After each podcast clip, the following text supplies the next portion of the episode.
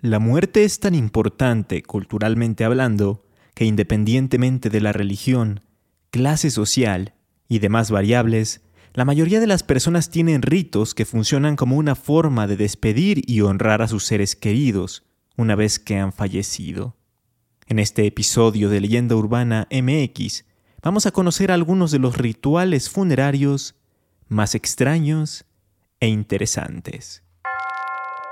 A través de los años, muchas leyendas urbanas, históricas y de terror le han dado la identidad cultural a México.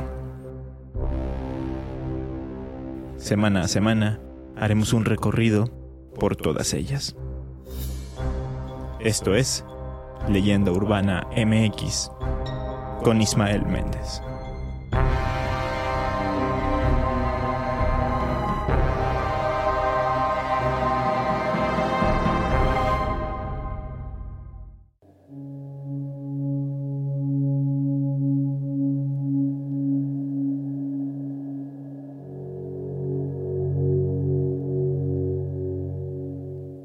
Dice Jorge Drexler en su canción Sanar que nadie nace sabiendo que morir también es ley de vida. Y sí, la muerte es lo que todos tenemos seguro en esta vida, y ha sido algo tan importante en diferentes culturas que existen rituales funerarios, ya sea para proporcionar un apoyo emocional entre los deudos, para ayudar a transitar el duelo, para honrar al difunto, o en algunos casos, para facilitar la transición del fallecido hacia el mundo de los muertos, para que su alma descanse en paz, por así decirlo. Sin embargo, dependiendo de la época en la que hayamos vivido o el lugar en donde hayamos nacido, podemos encontrarnos con ritos o rituales muy particulares tras la muerte. Me atrevería a decir que el ritual funerario más famoso de la historia de la humanidad es el que practicaban los antiguos egipcios cuando morían los faraones, con la clásica momificación de los cuerpos para preservarlos, o los ritos de los vikingos, que se han visto mucho actualmente por series y películas dedicadas a estos personajes. En ellos se quemaba el cuerpo del difunto en un barco funerario. Este barco era enviado a mar abierto o a un lago, mientras se realizaban cánticos y se ofrecían ofrendas al difunto. Se creía que el muerto viajaría hacia el más allá en su barco y continuaría su vida en el reino de los dioses. Pero, ¿qué les parece si conocemos otros rituales funerarios de otras épocas y culturas que quizá no sean tan famosos, pero sí muy, pero que muy interesantes?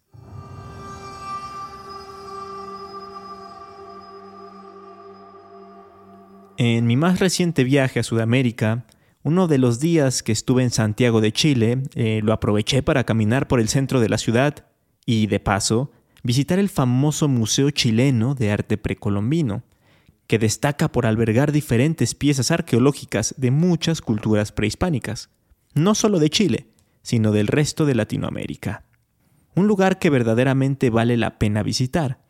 Pero hubo un momento del recorrido en que me quedé totalmente impactado y con la boca abierta, pues hay una sección debajo de la planta baja, casi como si se tratara de un sótano muy amplio con más piezas. Al fondo de esa sala había unas estructuras de madera muy grandes y muy altas, talladas con formas antropomórficas. Después de quedarme pasmado durante varios minutos sin poder quitarles la mirada de encima, por fin me acerqué a leer la descripción y me sorprendí aún más. Resulta que esas figuras eran los chemamules, unas estatuas que formaban parte de los rituales funerarios de los antiguos mapuches. Para quien no los conozca, el pueblo mapuche es un pueblo indígena, un pueblo prehispánico, un pueblo originario de la región sudamericana que ahora conocemos como Chile, aunque también ocupó parte de Argentina. Regresando al tema, el nombre Chemamul, que espero estar eh, pronunciando de forma adecuada, significa madera con aspecto de persona, gente de madera u hombre de madera. Y es básicamente eso que les acabo de describir, una estatua tallada en madera de roble o laurel de gran altura, más de dos metros que representa el cuerpo y la cabeza de una persona con rasgos estilizados. Para la creación de un chemamul, los antiguos talladores mapuches utilizaban hachas, hachuelas o rocas. Aquí viene lo más interesante de estas estatuas. Eran colocadas sobre las tumbas en los antiguos cementerios mapuches, ya que para ellos eran un reflejo del espíritu de quienes eran enterrados ahí para iniciar su viaje al más allá. Los jefes y los grandes guerreros iban hacia el oriente a morar sobre los volcanes, mientras que el resto se dirigía al poniente, a comer papas amargas más allá del mar.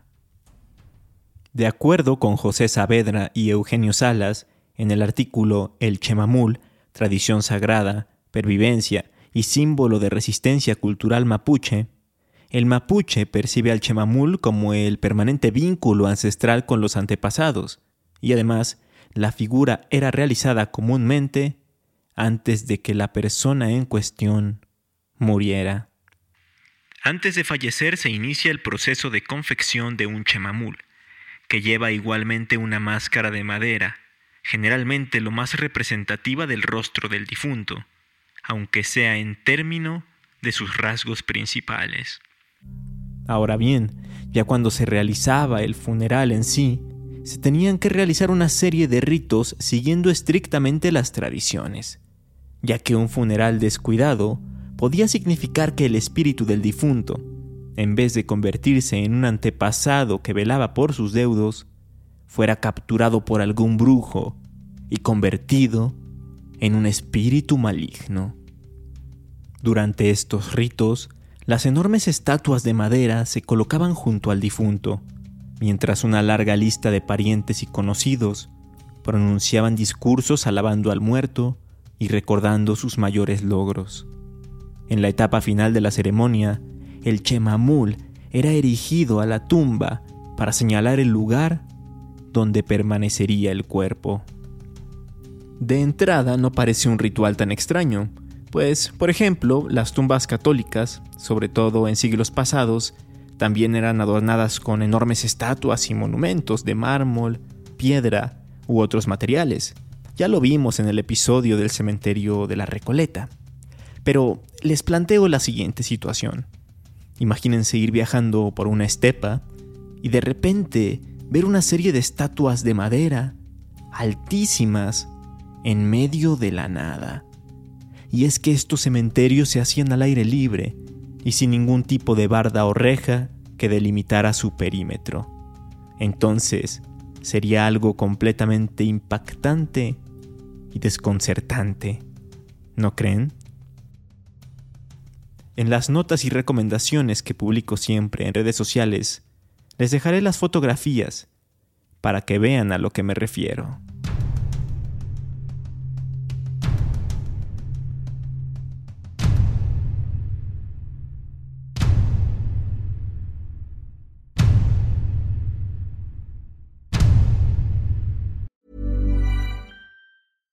I'm Ryan Reynolds. Recently, I asked Mint Mobile's legal team if big wireless companies are allowed to raise prices due to inflation. They said yes. And then when I asked if raising prices technically violates those onerous two year contracts, they said, What the f are you talking about, you insane Hollywood ass? So to recap, we're cutting the price of Mint Unlimited from $30 a month to just $15 a month. Give it a try at mintmobile.com slash switch. $45 up front for three months plus taxes and fees. Promoting for new customers for limited time. Unlimited more than 40 gigabytes per month. Slows. Full terms at mintmobile.com. I'm Sandra, and I'm just the professional your small business was looking for. But you didn't hire me because you didn't use LinkedIn jobs. LinkedIn has professionals you can't find anywhere else, including those who aren't actively looking for a new job, but might be open to the perfect role, like me. In a given month, over 70% of LinkedIn users don't visit other leading job sites. So if you're not looking on LinkedIn, you'll miss out on great candidates like Sandra. Start hiring professionals like a professional. Post your free job on linkedin.com/people today. Todos los mexicanos hemos escuchado, al menos una vez en la vida, la expresión se petateó para referirse al hecho de que una persona falleció. Sin duda es algo que suena raro, curioso y hasta cierto punto burlón. Pero ¿sabían que esto se deriva de un rito funerario prehispánico? Pero antes de hablar del rito, necesitamos dejar en claro lo que es un petate. La palabra deriva del náhuatl petatl y es una alfombra de fibras vegetales tejida a mano, utilizada en diferentes aspectos de la vida cotidiana. Según el texto El petate, elemento fundamental en la vida y en la muerte de México, los petates servían para hacer bultos, dormir, enterrar a los difuntos y hasta para celebrar matrimonios, como todavía sucede en las poblaciones indígenas. Objeto ritual y mortaja para los antiguos mexicanos, el petate era fundamental en la vida y en la muerte. Así es, se menciona que entre los muchos usos que tenían y tienen los petates, era enterrar a los muertos. Así que profundicemos en el tema. En primera, cabe aclarar que existían diferentes tipos de entierros que variaban con base en la época y la cultura. Por ejemplo, había cremaciones, entierros colectivos y entierros individuales. Estos últimos, los entierros individuales, también tenían variantes. No era lo mismo el entierro de alguien de la nobleza en comparación con el entierro de alguien humilde. Utilicemos a los mexicas para dar un ejemplo más claro. Lo primero que hacían ellos cuando moría alguien era cortar un mechón de pelo al difunto, el cual contenía el principio anímico del ser, o mejor conocido como tonali. De hecho, esto mismo se hacía cuando nacía alguien. Se le cortaba un diminuto mechón de cabello de la coronilla, mismo que se conservaba durante toda la vida, porque los dos mechones se colocaban después de la ceremonia en la urna de las cenizas o en la tumba, según el caso. Se procedía luego al lavado del cuerpo y su amortajamiento. Si el difunto era una persona humilde, se le envolvía en su petate con algunas mantas. Esto se sabe porque arqueólogos han encontrado sepulcros con estas características. En el año 2020, la Secretaría de Cultura publicó un comunicado en el que se anunciaba que investigadores de Lina habían encontrado un entierro humano prehispánico completo en el área cultural del suroeste de Tamaulipas. Los restos óseos correspondían a un hombre de entre 21 y 35 años, y así se describió el hallazgo. Luego de su muerte, aquel hombre fue depositado al interior de un petate, junto con un pequeño molcajete a modo de ofrenda. Así permaneció por más de un milenio, enterrado debajo de la tierra, misma que, si bien disgregó el material orgánico de su fardo funerario, preservó notablemente su osamenta, posición y reliquia cerámica. Peculiarmente, podemos hablar de que no solo en la época prehispánica se utilizó el petate para enterrar a los muertos. Pasa que cuando estalló la Revolución Mexicana, incrementó de tal forma el número de defunciones en el país, y era tal la crisis económica y la escasez de recursos, que no se podía optar por la compra de ataúdes. Así que los cuerpos de quienes lamentablemente morían a causa del conflicto armado se envolvían en petates y se colocaban en largas hileras. Muchos dicen que fue en este punto cuando se popularizó la frase se petateó. A pesar de que su origen, como ya lo vimos, tiene siglos de antigüedad y era parte de un ritual funerario de nuestros antepasados.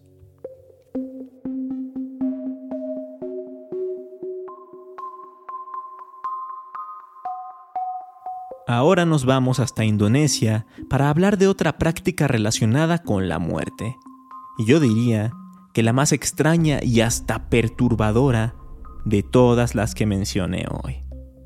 En dicho país asiático existe un pueblo conocido como Toraja, cuyos miembros tienen una visión un tanto insólita de la muerte.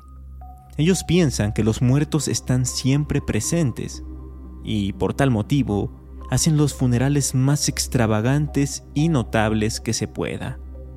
Tan se los toman en serio que si no tienen los recursos suficientes para hacerlos en grande, embalsaman y mantienen a los cadáveres en sus casas hasta que puedan realizarlos. Sin embargo, a la familia no le incomoda la presencia del cuerpo y ni siquiera el olor que despide. Esto puede durar semanas, meses y hasta años. Y es que se necesita ahorrar tanto dinero porque estamos hablando de que un funeral pequeño implica una especie de celebración o fiesta para alrededor de 200 personas. Ahora imagínense lo que es un funeral mediano o grande, que alberga incluso a miles de invitados. Pero esto es solo la punta del iceberg. Cuando por fin se les da sepultura, los cuerpos se protegen de la mejor forma posible para conservarlos, tal como si los momificaran. Y esto lo hacen porque de ahí en adelante, cada tres años, los familiares sacan a los difuntos del ataúd, los limpian y los visten con ropa nueva para fotografiarse con ellos. Así que las calles se pueden ver repletas de cadáveres portando ropa limpia y, digamos, posando junto a quienes fueron sus seres queridos. En los últimos años esta práctica ha llamado mucho la atención por lo morbosa y excéntrica que parece, por lo cual son muchas las personas ajenas a la comunidad que han ido para presenciar esto.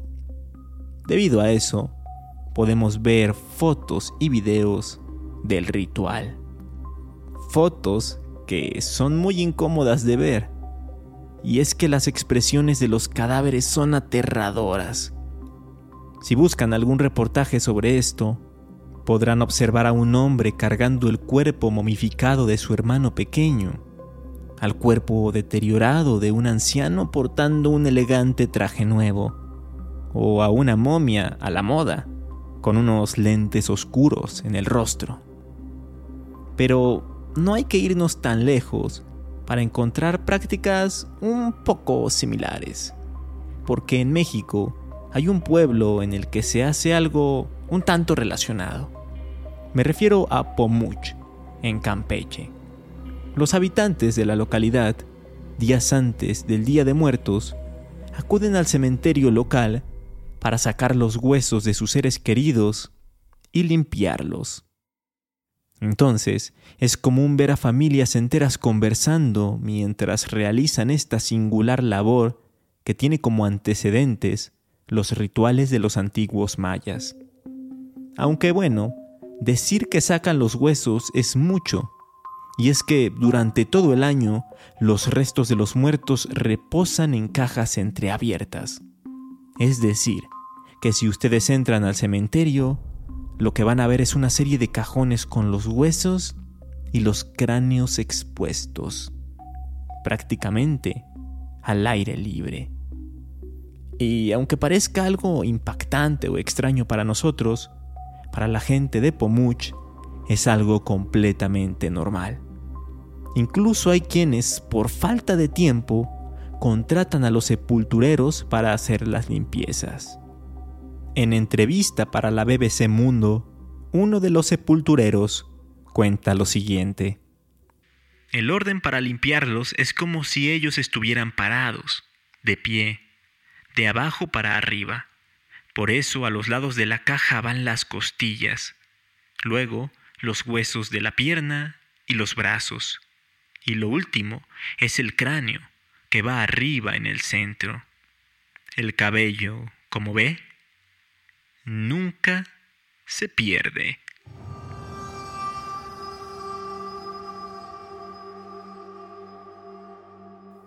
¿Qué les parecen todos estos rituales funerarios? ¿Ustedes conocen algún otro que los haya dejado con la boca abierta? Compártanmelo a través de redes sociales. Me encuentran como leyenda urbana MX en Facebook e Instagram o como arroba leyenda en Twitter. Eso fue todo por hoy. Espero que les haya gustado este episodio y si así fue, No olviden puntuar el podcast, darle me gusta y seguirlo. Mientras tanto, nos escuchamos en su plataforma favorita el próximo lunes. Hasta entonces.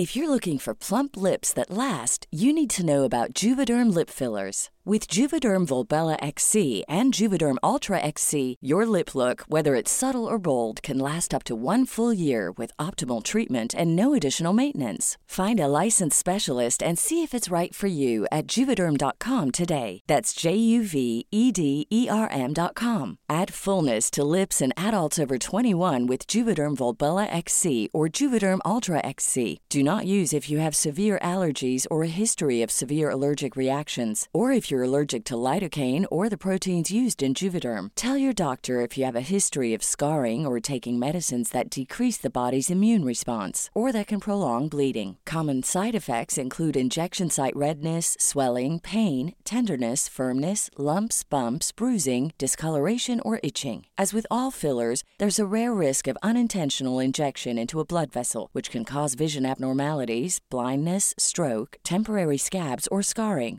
For full important safety information, visit juvederm.com.